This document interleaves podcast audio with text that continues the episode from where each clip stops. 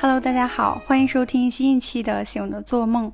那这一期的主题呢，想来聊一聊关于恐惧还有害怕这个我们可能经常都能体会到的这种感觉，然后以及最近对它的一些新的体验和领悟。在这里，我很想引用我很喜欢的一套书籍《与神对话》这个里面的话来形容这种恐惧还有害怕的感觉。在《与神对话》第一册里面呢，他有提到。我们所有的行为都是要么出于爱，然后要么是出于怕。那怕它是收缩、封闭、攫取、跑开、隐藏以及伤害的能量。其实让我们恐惧的人或者事物可能会有很多，更多时候这种恐惧和害怕可能就只是本能的反应，是我们的自我保护机制在起作用。就比如说，当我们看到蛇，或者是看到鳄鱼啊、野生动物的时候，都会本能的感到害怕，想要远离。然后这种反应也是非常正常、非常自然的反应，它是为了去提示我们去警惕危险，然后避开危险，能够保护我们更好的生存下去。然后在现在这个时代，其实除了这种自我保护机制引发的恐惧之外，我们可能还会表现出其他很多不同形式的恐惧，可能有的人是害怕代表权威的力量，然后有的人呢是害怕与人社交，害怕在公众场合去讲话，还有的人是害怕这种失去和分离的行为举动，甚至是害怕面对冲突。这个其中很多的恐惧呢，我们其实是从表面上是根本看不出来的，因为它隐藏在我们内心深处。那说到我们为什么会感到恐惧和害怕，可能原因也有很多。像有的人可能就是胆子比较小，就是天生的。这个是科学家他们其实通过实验有得到证实的，因为恐惧感确实是可以遗传的。那在这类人当中，其实可能会相对的更容易感到恐惧和害怕吧。然后包括像密集恐惧症这之类的，是因为神经系统的敏感而引起的一系列的反应，这个呢都不在今天我们的讨论范围之内。嗯，另外有一些人恐惧呢，是因为曾经经历过一些创伤性的事件。然后这个也是目前呢，在心理界里面可能会认为我们大多数普通人感到恐惧最重要的来源之一。其实制造出恐惧的是我们过去的看法、经验，还有对事情原有的认知以及记忆。那这些过去的记忆可能会在我们一遍一遍的经历，然后加强之后，会成为我们内在程序和信念的一部分。就是当下一次同样情形出现的时候，这个程序就好像被打开了，它可以支配我们做出类似的回应。就好像可能有的人怕水，是因为以前呢在水里面，嗯，有不愉快的经历，或者是甚至是比较惊险的体验，而这些经验就一直影响着他。每次靠近这种大片水域的时候，就会感到恐惧。大多数时候，这种恐惧的感觉好像是被动去激发的。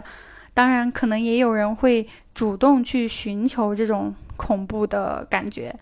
我就挺佩服喜欢看恐怖片的人，因为我自己是不敢看的。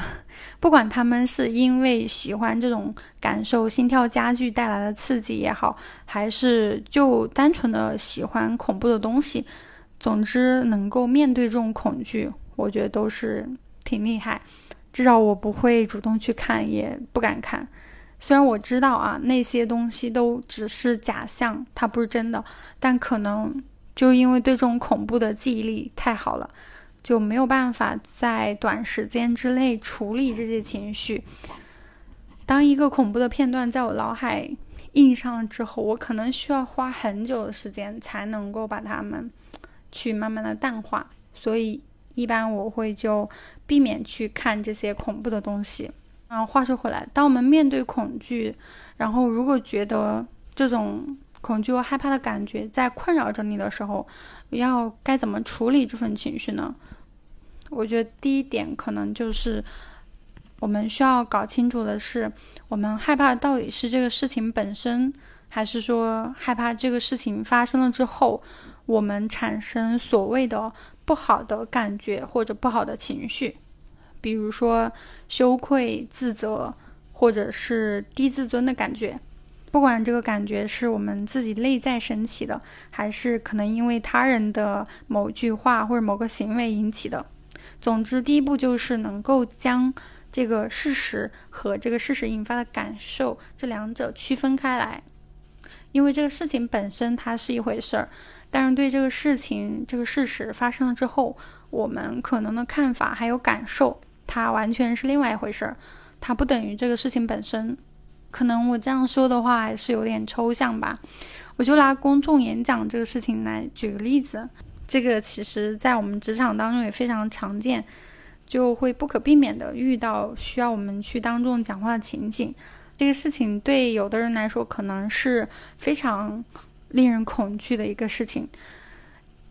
而演讲本身它其实更多的是一项技能。但凡是技能的话，其实都是可以去通过学习得到的。那去运用、去展示这个技能，这个事本身它的可怕程度，可能其实是远远小于我们对于就是别人对我们评价的这种担心的可怕程度的。其实，在我刚工作的前两年呢，我自己对这种需要我去公众讲话的场合，其实也非常的排斥。因为实在不喜欢过多的被关注或者是打量，总觉得在那种场合之下，别人就好像不可避免的对我有一些评判，然后我自己就会去脑补这种评判它是好还是坏。当这种脑补的评判多了之后，就会特别的心累。当然，这也说明我之前确实是非常的在意别人对我把这个事儿做的怎么样的各种评价。甚至这种在意程度是远远超过了我对于做这个事情本身的在意程度的。简单来说，就是如果我觉得他们会认可我，觉得我做得好，那我可能就会很开心，很受到鼓舞。如果我感觉他们是表现出挑剔或者是不满意的态度，我可能就会受到打击，进而影响我的情绪。通常这个时候是我把注意力只放在自己身上了，然后就会很影响我真实的发挥。但后来，当我转变注意力，把注意力集中到完成这个事本身上面的时候，我去认真的搜集，还有整理材料，去润色我的 PPT。然后在这个准备的过程当中，我会感到越来越充实。真正去投入做这个事情啊。不管是述职报告，还是后来做读书分享的活动，把注意力呢从自己身上转移到了观众在场的观众听众身上的时候，只是尽量的去把内容呈现的清晰，呈现的完整和详细。嗯，然后这种时候，我那种对于别人可能的评判呢，这种担忧就消失了。然后往往也是在这种时候。不管是在身体上还是思想上，都会更加的放松，哪怕中间可能会出现偶尔的小小的意外，但是其实也完全不影响我走完全程。后来我是在一次很偶然的和同事的聚餐当中了解到，就是听到别的部门的人说挺佩服我当时的表现，而事实上我对他们当时是怎么看的，其实没有去想太多，甚至是一无所知的。就没有刻意的从他们口中去确认自己当时表现的怎么样，这样呢，其实反而为自己创造了一个相对能够去轻松发挥的环境。那说这个例子，其实就是想说，我们所恐惧和害怕的，也许并不是这个事情本身，因为这个事情它可能是中立的，不存在说好或者坏，而是我们对这个事情的一些联想。带来了所谓的恐惧的感觉。第二个步骤呢，就是我觉得可以把，嗯，我们觉得恐惧的点，让你觉得恐惧的点，可以写下来。因为当这个东西它还是模糊一团的时候呢，其实会显得越发的可怕。就像我们看恐怖片，越是在营造那种恐怖的情形的时候啦，你不知道那个东西是什么的时候，它就更加显得可怕。但是当这个恐惧变得清晰可见，我们可以把它具体描绘出来的时候，可怕度就会降低很多，也不会那么令我们感到害怕。具体怎么写其实也很简单，只要一张纸和一支笔就够了。跟着你的直觉，把让你感到害怕的东西去写下来。当我们写下来的时候，一方面呢是它变得更加清晰、更加具体，然后另外一方面就是。书写呢，可以让我们跟这种恐惧感保持适当的一点距离，就是像剥洋葱一样，你没有被困在那个洋葱里面，但是你可以从外面把它一层一层的剥离，直到看到里面最核心的东西。最后，如果看到那个让我们恐惧的东西，那可以试着直接进入到这种恐惧感里面。这个其实，在心理治疗里面呢，也还形成了一个特别的疗法，叫做暴露疗法。就是当一个人他越是害怕什么，可能治疗师呢就会创造一个呃相同的环境，把它放在那个场景里面，然后让他去直接去跟这种场景产生接触和链接。通过这种方法，其实可以让人改变过去他所恐怖的东西，改变他过去对这种东西的认知。可能会发现，嗯，其实过去所害怕的那个事情，它并没有发生，结果也并不是像想象的那么糟糕，那么可怕。当然，我这里重点要说的，并不是这个治疗方法，而是类似的行为可以被我们用到我们的面对日常的情形当中。当你觉得是恐惧情绪在阻碍你的时候，嗯，不要费力的去逃离，而是直接进入到这个恐惧里面。然后可能我们会很惊奇的发现，那你可能什么都没有。在这里还是想拿我自己的经历分享一下，就是我觉得是自己有获得了更多的勇气去直接面对恐惧的一个例子吧。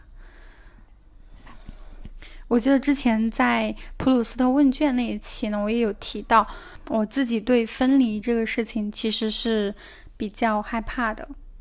这也是最容易让我感到脆弱的点。嗯，之前之前有很长一段时间呢，也是在做心理咨询，它确实也给了我很多的力量。持续做了几个月的时候呢，中途是因为时间的协调的一些原因，就暂时暂停了。因为时间没有协调过来，就被动算是处于被动暂停吧。然后当时我们给双方的感觉就是，我们都在等待一个合适的时机。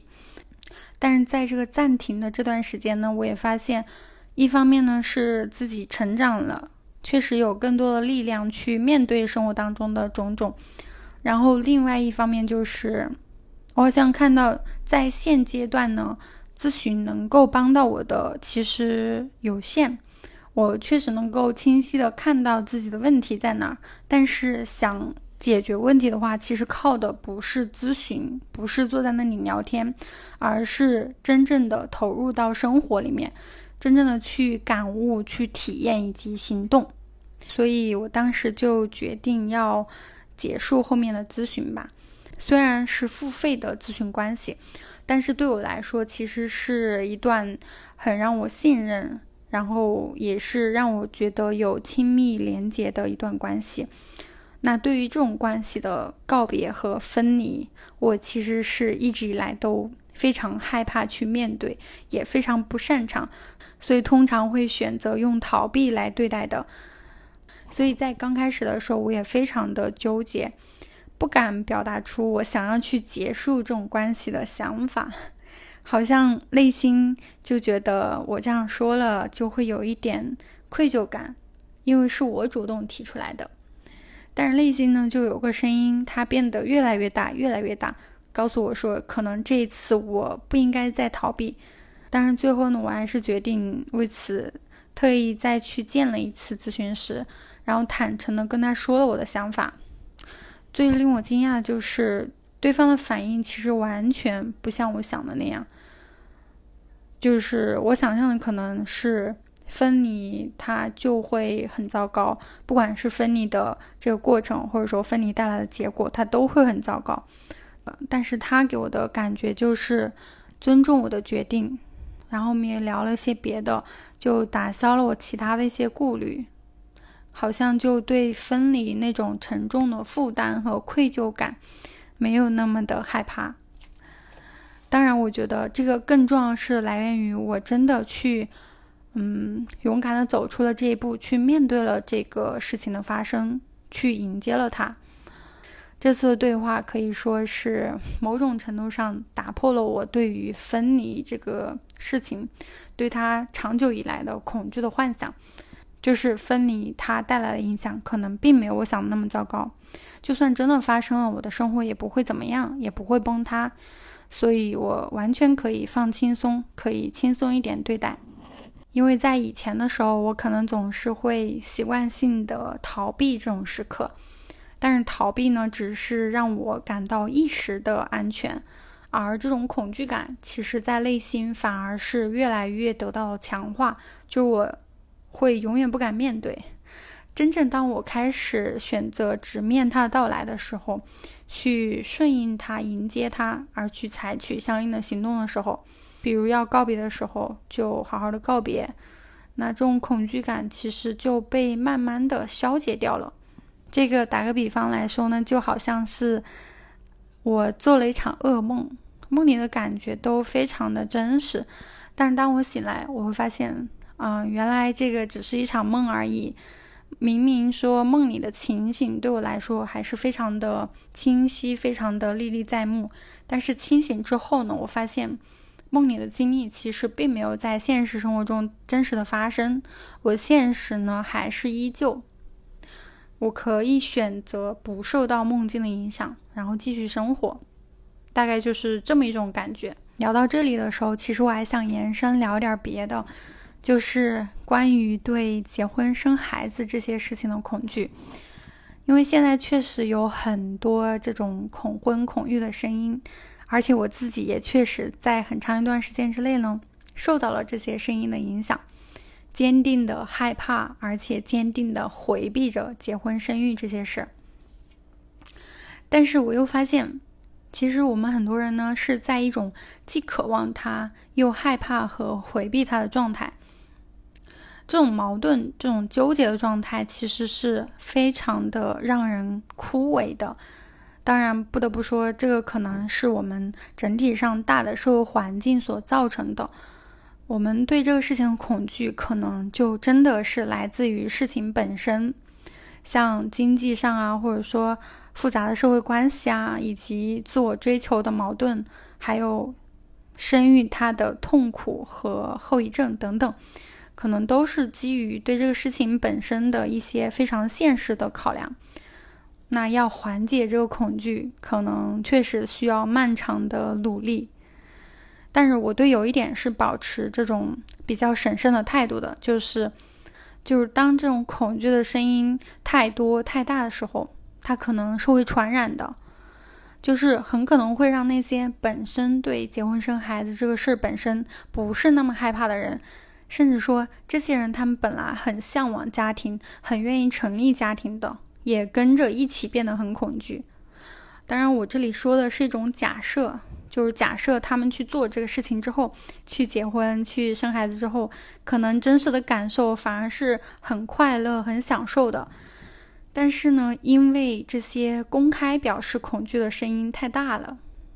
甚至让前面这些想要去结婚生孩子的人呢，会觉得。嗯，向往这种快乐好像显得有点愚蠢，所以就只能跟着感到害怕。我想说的其实就是说，要真实的面对我们的恐惧。如果发现那只是别人的恐惧呢，我们是不必去模仿他的。如果它确实是来自我们心底啊内心深处的恐惧，那可以尝试着不要回避，也不要逃离，而是去勇敢的迎接它。以上呢就是关于恐惧还有害怕的感觉，想要跟大家分享的，也希望呢我们能够学会与恐惧共处，克服关于恐惧的焦虑，甚至呢可以利用恐惧，从中找到自己可能过去在给自己设限的地方，